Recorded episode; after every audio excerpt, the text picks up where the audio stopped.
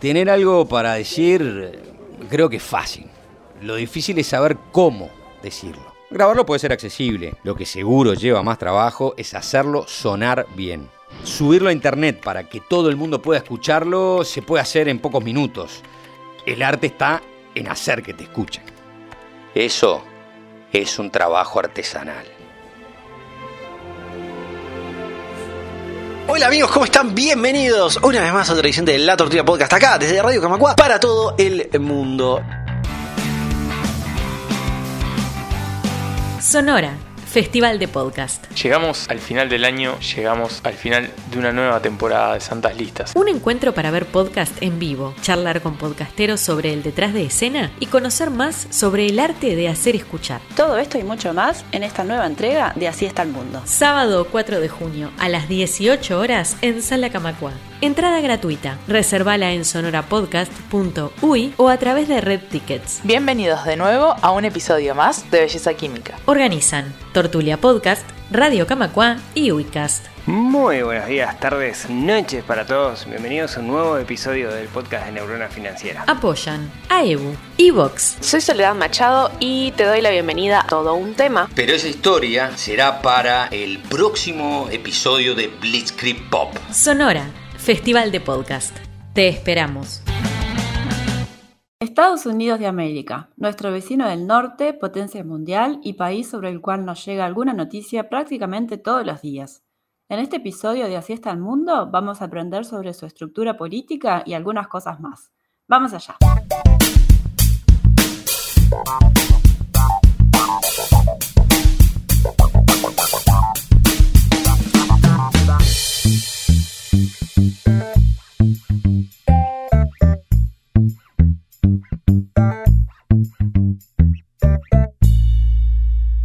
Tal escuchas amigos y amigas? Bienvenidos a Así está el mundo. Mi nombre es Silvia y los saludo desde los hermosos y renovados estudios de Radio Camacua. Recuerden que nos encuentran en Twitter como arroba así podcast. En este episodio vamos a hablar de uno de los países más importantes del planeta, que son los Estados Unidos de América. Estados Unidos es el cuarto país de mayor territorio en el mundo y el segundo más grande del continente americano después de Canadá. A los 48 estados que se encuentran entre Canadá y México se los conoce como los estados contiguos, mientras que si agregamos Alaska debemos referirnos a Estados Unidos continental.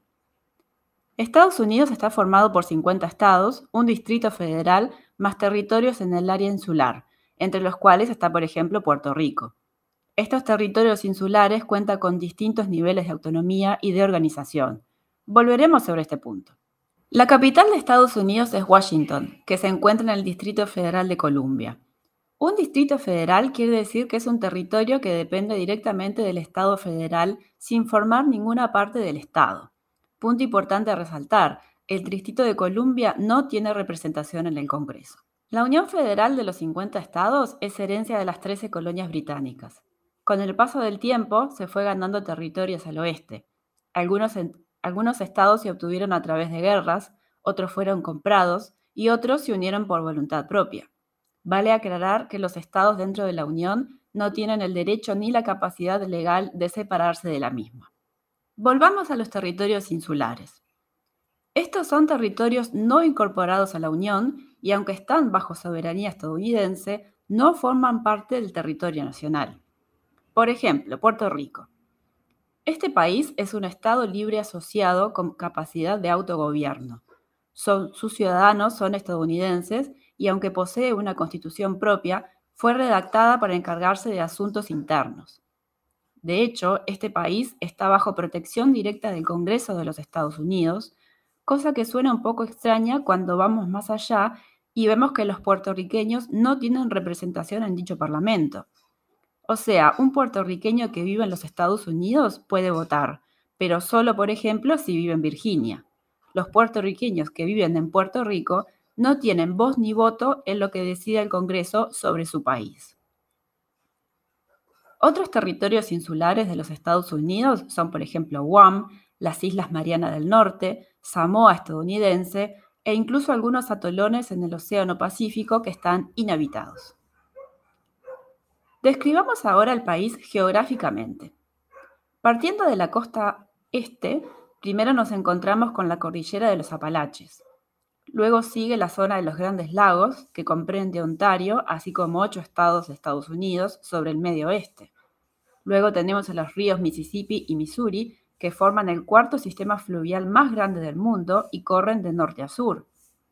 Más al oeste nos encontramos con la zona de las grandes llanuras, hasta la cordillera de las montañas rocosas, que también atraviesan el país de norte a sur, siendo su altitud máxima de 4.300 metros.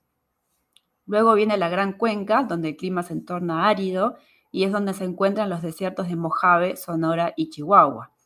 Y ya en la costa del Pacífico nos encontramos con la cordillera de las Cascadas y las montañas de Sierra Nevada. En Alaska se encuentra el monte McKinley, el punto más alto del país con 6.194 metros, así como una serie de volcanes activos. También vale mencionar que debajo del parque Yellowstone, en las montañas rocosas, se encuentra un supervolcán inactivo que es el de mayor tamaño del continente. Debido a su gran extensión, el país cuenta con casi todos los tipos de clima. Los fenómenos meteorológicos extremos son comunes, tales como huracanes y tornados. También por su tamaño, los Estados Unidos contiguos tienen cuatro usos horarios, la zona del este, la central, la de las montañas rocosas y por último la del Pacífico. El gentilicio correcto en nuestro idioma cuando nos referimos a alguien que nació en los Estados Unidos es estadounidense, que según la RAE quiere decir natural de los Estados Unidos. Culturalmente nos hemos acostumbrado a referirnos a su población como americanos, lo que es incorrecto. Esto se debe a que la palabra América forma parte de su nombre oficial, no obstante, y como vimos en el primer programa, América es un continente y no un país. En el idioma inglés, el gentilicio correcto tampoco es American, sino US American o US Citizen. Como ya comentamos, la organización política de los Estados Unidos es una federación. Esto quiere decir que cuenta con subdivisiones que gozan de cierto nivel de autogobierno, así como un gobierno central que supervisa a todo el país. En lo que se refiere al sistema de gobierno, el sistema federal de los Estados Unidos quiere decir que los ciudadanos están sujetos a tres niveles de gobierno. El federal, que abarca todo el país, el estatal y el local, que vienen a ser los condados o las municipalidades. Los Estados Unidos son una república, o sea, tienen un poder ejecutivo, uno legislativo y uno judicial. Esto está dispuesto así en la Constitución, que es la ley suprema del país. La Constitución, redactada en 1787, fue un documento muy avanzado para la época que merece un gran reconocimiento histórico. La Constitución ya desde el primer artículo sienta las bases para la representación legislativa mediante el establecimiento de una Cámara de Senadores y otra de Representantes. Se definen las tareas de cada Cámara y cómo va a deformarse cada una. A partir del segundo artículo se presenta la figura del presidente, sobre quien se deposita el Poder Ejecutivo, y en el tercer artículo se crea el Tribunal Supremo de Justicia. En diciembre de 1791 se dictaron las diez primeras enmiendas conocidas como Bill of Rights. Los puntos más destacables están relacionados con la libertad de religión, de reunión y de prensa. Luego tenemos la famosa segunda enmienda que dice, cito, Siendo necesaria una milicia bien ordenada para la seguridad de un Estado libre, no se violará el derecho del pueblo a poseer y portar armas. Fin cita. Otra enmienda famosa es la quinta, que garantiza ciertas protecciones a una persona acusada de un delito. Y estas protecciones pueden ser, por ejemplo, evitar el encarcelamiento sin un juicio previo, proteger a un acusado del doble enjuiciamiento por el mismo delito, o proteger a un acusado de la obligación de testificar en su contra, entre otros. Cuando una persona es arrestada, se le debe leer en el acto la llamada advertencia Miranda. Esto es un recordatorio de los derechos que tiene el detenido otorgados por la quinta enmienda, y lo vemos claramente en las películas. Tiene derecho a guardar silencio. Cualquier cosa que diga puede y será usada en su contra en un tribunal de justicia tiene derecho a un abogado, si no puede pagar un abogado, el tribunal le otorgará uno. Los derechos Miranda provienen del caso Miranda contra el estado de Arizona en 1966, o sea, es algo relativamente nuevo. Gracias a esta sentencia, un acusado puede apelar a la quinta enmienda en un interrogatorio y guardar silencio ante una pregunta del fiscal o de quien lo esté interrogando. La enmienda 12 de 1804 sienta las bases para la elección del presidente y la decimotercera de 1865 es la que prohíbe la esclavitud. La última enmienda es la vigésimo séptima del año 1992. El gobierno federal ejerce de forma exclusiva las competencias indispensables para garantizar la unidad política y económica del país, en materias como política exterior y defensa. Por debajo del poder federal se encuentran los estados y para su funcionamiento cada estado cuenta con un gobernador y legislatura propia. El Poder Ejecutivo está formado por el presidente, vicepresidente y 15 secretarios de departamentos que son equivalentes a ministerios. También se incluye la oficina del presidente, así como las agencias independientes del gobierno, la CIA, el FBI o la FDA, por nombrar algunas. El presidente es el jefe de gobierno y de Estado, así como comandante en jefe de las Fuerzas Armadas. Designa magistrados para la Suprema Corte de Justicia con el aval del Senado. Designa también a su gabinete y a los jefes de las agencias federales. Tiene poder de veto, aunque el mismo puede ser revocado con dos tercios del Congreso. El poder legislativo tiene su sede en el Capitolio y está dividido entre representantes y senadores. La Cámara de Representantes está formada por 435 miembros y el número de representantes es proporcional a la cantidad de población de cada estado. Por ejemplo, Alaska tiene un representante, mientras que California tiene 53.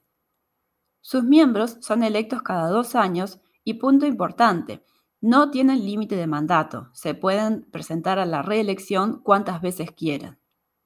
El presidente de la Cámara es llamado Speaker y es el tercero en la línea del Poder Ejecutivo, luego del presidente y del vicepresidente. El Senado está integrado por 100 miembros, dos por cada estado. Tienen un mandato de seis años, también sin límite en el número de periodos que puedan servir. El Senado se va renovando por tercios cada dos años. Como enlace entre el Poder Ejecutivo y Legislativo tenemos el discurso que da el presidente cada año, conocido como el Discurso de Estado de la Unión. Esto es un discurso frente al Congreso en marzo de cada año en el cual el Poder Ejecutivo informa al Legislativo sobre justamente eso, el Estado de la Unión. Después de todo, Estados Unidos es la unión política de 50 estados. También se hace para presentar la agenda y propuestas del presidente para el año. Yendo un escalón más abajo, hablemos ahora de los estados y sus formas de gobierno. Cada estado está formado por condados que a nivel nacional son 3.143. Por ejemplo, Delaware tiene solamente 3, mientras Texas tiene 254. Esta división depende de la densidad de población, así como de la extensión geográfica de cada estado. Cada estado tiene su ciudad capital, su gobernador, su propio cuerpo legislativo y judicial, así como su propia bandera. En lo que se refiere al sistema partidario, los partidos demócrata y republicano dominan la escena política con más del 95% de representación territorial.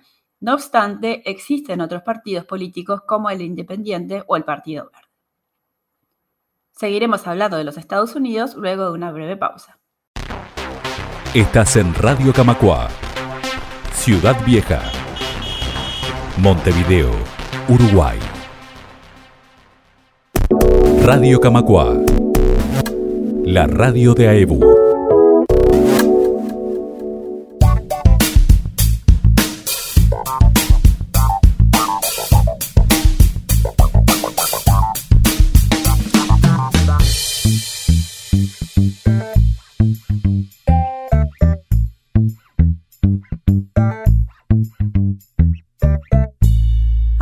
Bienvenidos nuevamente a Así está el mundo. Hablemos ahora de la actualidad de los Estados Unidos y sus principales problemas. Vamos a empezar por uno bastante duro que son los tiroteos masivos. Los tiroteos masivos se han dado en centros comerciales, iglesias, festivales musicales, universidades, discotecas y tristemente en escuelas. Las estadísticas nos indican que estos hechos ocurren una vez cada 64 días, aunque no parece haber información oficial sobre estos hechos. sino que estas estadísticas nacen más bien de reportes periodísticos.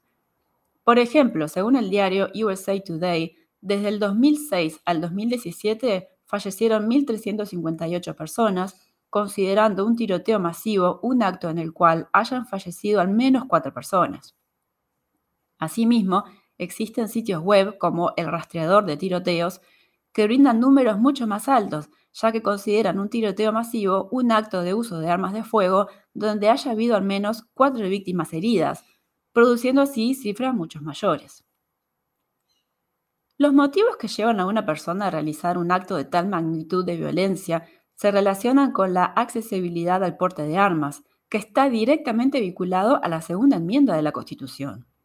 Luego vienen otros factores, como enfermedades mentales, deseo de venganza por casos de intimidación o acoso entre pares, la búsqueda de fama o notoriedad, o el fenómeno de la imitación, Parece haber también cierto fracaso por parte del gobierno en lo que se refiere al tráfico interno o la verificación de datos al momento de adquirir un arma de fuego. La ATF es la agencia federal encargada de la regulación del porte de armas, y hay varias irregularidades en el sistema que evitan que esta agencia haga bien su trabajo. Por ejemplo, según la ley federal, la edad mínima para adquirir un arma larga es 18 años, sin embargo, existen vacíos legales donde cada estado puede imponer su propia edad mínima. En Alaska, la edad mínima para la compra de un rifle es 16 años. Otro punto que complica la cosa es el mal funcionamiento de la verificación de datos al momento de comprar un arma. También nos encontramos con que solamente 8 estados exigen el registro de armas o que solamente 5 prohíban portar un arma en público la prevalencia de leyes estatales por sobre las federales conlleva la creación de un sistema uniforme que ayuda a mantener y dar soporte legal a personas que fundamentan su derecho al porte de armas en base a una enmienda que se escribió cuando el país acababa de obtener su independencia y estaba emergiendo como nación hace 230 años. La Asociación Nacional del Rifle, NRA por su sigla en inglés, insiste que las armas no tienen la culpa, sino que la problemática está relacionada a la salud mental. No obstante, ningún otro país en el mundo registra tiroteos masivos como los Estados Unidos. ¿Será porque ningún otro país posee la misma cantidad de armas entre sus ciudadanos? En Estados Unidos se registra la mayor posesión de armas del mundo, 120.5 armas cada 100 personas. En el segundo lugar está Yemen, con 52.8 armas cada 100 personas. Y recordemos que Yemen se encuentra en guerra civil desde el 2014. Otro gran problema en la actualidad de los Estados Unidos es el racismo. Aunque las comunidades asiáticas y latinas denuncian situaciones de racismo, históricamente son los negros quienes sufren las consecuencias más nefastas. Por supuesto que es más fácil de identificar, ya que se relaciona con las consecuencias de la esclavitud y la guerra civil. Y aunque eso fue en el siglo XIX, durante la mayor parte del siglo XX también vivieron una segregación racial muy fuerte, especialmente en los estados del sur. Las leyes Jim Crow promulgaron por décadas la discriminación racial bajo el logo separados pero iguales, lo que significó un enorme nivel de desigualdad socioeconómico, incluyendo trato denigrante con la segregación en las escuelas públicas y transporte, por mencionar unos pocos ejemplos. La Segunda Guerra Mundial abrió una especie de puerta a la población de color cuando el gobierno se dio cuenta que necesitaban más soldados, por lo que fueron admitidos en las Fuerzas Armadas. Esto dio cierto empuje al movimiento de derechos civiles, a pesar de que todavía seguían sufriendo ataques impensables, como el que sufrió Isaac Woodward, un veterano de guerra que fue atacado por la policía de Carolina del Sur mientras vestido en su uniforme militar tomaba un autobús a su casa. Luego del movimiento por los derechos civiles de las personas negras, entre las cuales destacan Rosa Parks, Martin Luther King y Malcolm X, en 1964 el presidente Johnson decretó el fin de las leyes Jim Crow. De cualquier forma, hasta el día de hoy vemos en las noticias consecuencias nefastas del racismo en un país que no parece haber aprendido a convivir consigo mismo. Después de todo, la población blanca o mismo los inmigrantes latinos o asiáticos saben de dónde vienen, mientras que los negros son descendientes de personas que fueron arrancadas de su continente, perdiendo así su cultura, habiéndose visto obligada a insertarse en una sociedad que crecía rápidamente, sin respaldo legal, sin tener estatus de ciudadano, sin poder haber mantenido su propio nombre ni identidad. La protección legal demoró muchísimo llegar a sus puertas, ya que en 1964 es en términos históricos la semana pasada. Entonces, ¿cómo no vamos a, a, seguir teniendo casos como el de George Floyd? Por supuesto que sí. La xenofobia es difícil de combatir, especialmente en un país que se muestra orgulloso de su descendencia europea, lo que es bastante irónico de por sí. Son todos inmigrantes, no importa de dónde provengan o cómo llegaron. A esta altura son todos inmigrantes o hijos o nietos de inmigrantes. Y Estados Unidos es un país demasiado grande. Sus estados se fueron construyendo en base a población que llegó de estratos de vida muy distintos. No es lo mismo ser negro en Alabama que en California. Hablemos ahora de la población nativa de los Estados Unidos. Alrededor de 6.6 millones de personas se identifican como nativos estadounidenses. Estas personas viven mayoritariamente en reservas, que son territorios que el gobierno federal reconoce y a los cuales ha otorgado cierto nivel de soberanía. Sus derechos se han visto especialmente diezmados durante el gobierno de Trump, que mediante leyes intentó intervenir en sus disputas económicas, así como propuestas para privatizar sus tierras, especialmente aquellas que se encuentran cerca o sobre minas fuentes de pesca u otros recursos naturales como uranio, petróleo o gas.